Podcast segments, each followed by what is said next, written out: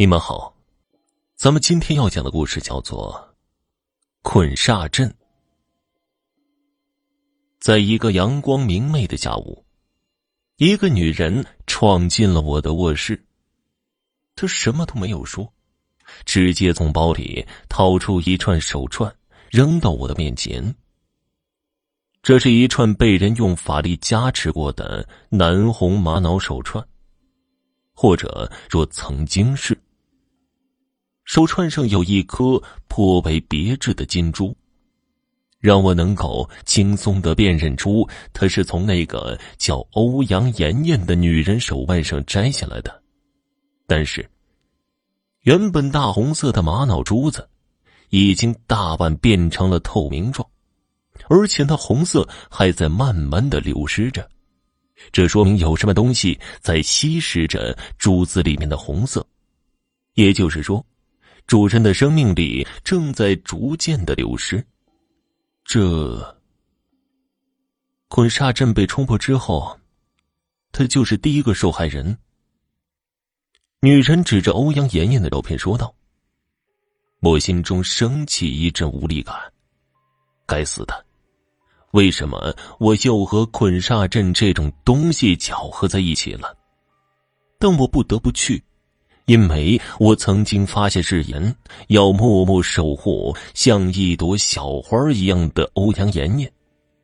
虽然这是我叔叔逼的，但我也挺喜欢那个温婉的女孩子。可惜的是，我叔叔告诉我，只能远距离保护她，绝对不可以走进她的视线当中。这不由得让我怀疑起他们的关系了。于是。我默默的从床上爬起来，拉开了橱柜门。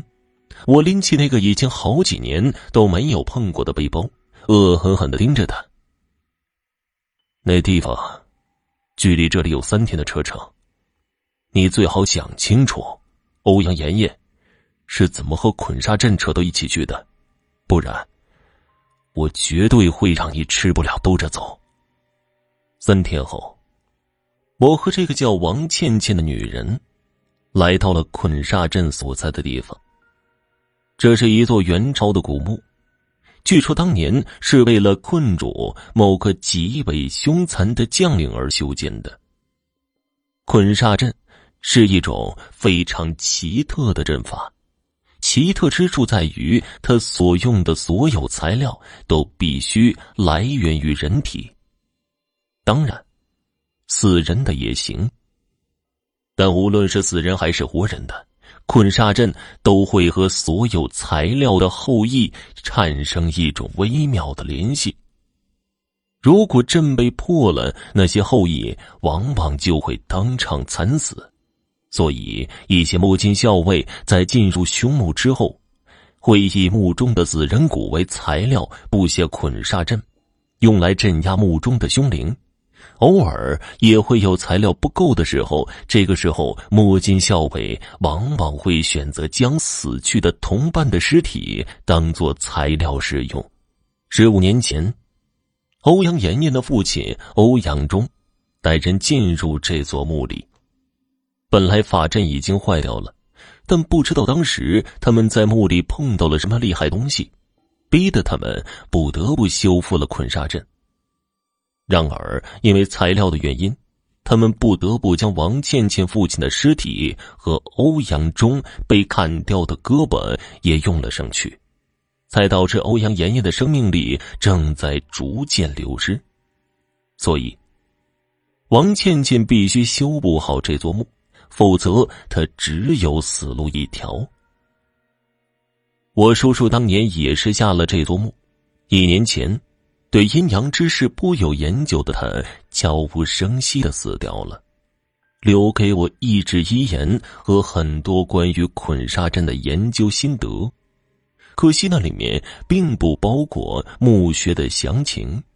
再后来，也不知道王倩倩找到了他父亲的哪位老兄弟，弄清了我的事情。我们两个顺着十五年前的盗洞进入墓中。站在一间足足有二十米长的正方形墓室里，我的脚刚一落地，就踩在了一个带着木盔的骷髅头上。我小心翼翼的换了一个落脚点，蹲下来仔细的端详起地上的这个东西。这是一个十分普通的圆形木盔，腐朽不堪，差点被我一脚踩烂。古墓里倒是偶尔会有穿着全身披挂的士兵陪葬。但那些家伙多半是躺在简陋的棺材里，这间墓室里面十分的空旷，根本一口棺材都没有。这个时候，王倩倩也顺着缆绳滑了下来，她用强光手电扫向了四周。这间墓室共有四个出口，每个出口旁都立着几具骷髅，骷髅都做出要向我们扑来的动作。或者说，是向墓室中间扑来，因为我们恰好站在墓室的正中央。我们接下来要向哪边走啊？我一边四处扫视着，一边这样问道。我只对捆煞阵有一定的了解，所以关于古墓本身，就只能寄希望于他了。才觉得有点不对劲儿。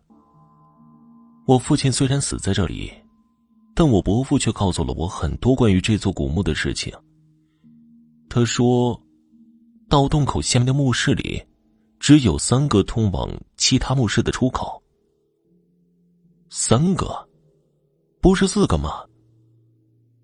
我后背上升起一股寒意。这不光因为出口数量的问题。还因为我刚刚听到背后传来一声极为轻微的咯吱声，回头一看，才发现背对着我的骷髅向前迈了一步。我咽了一口唾沫，难道都是活的吗？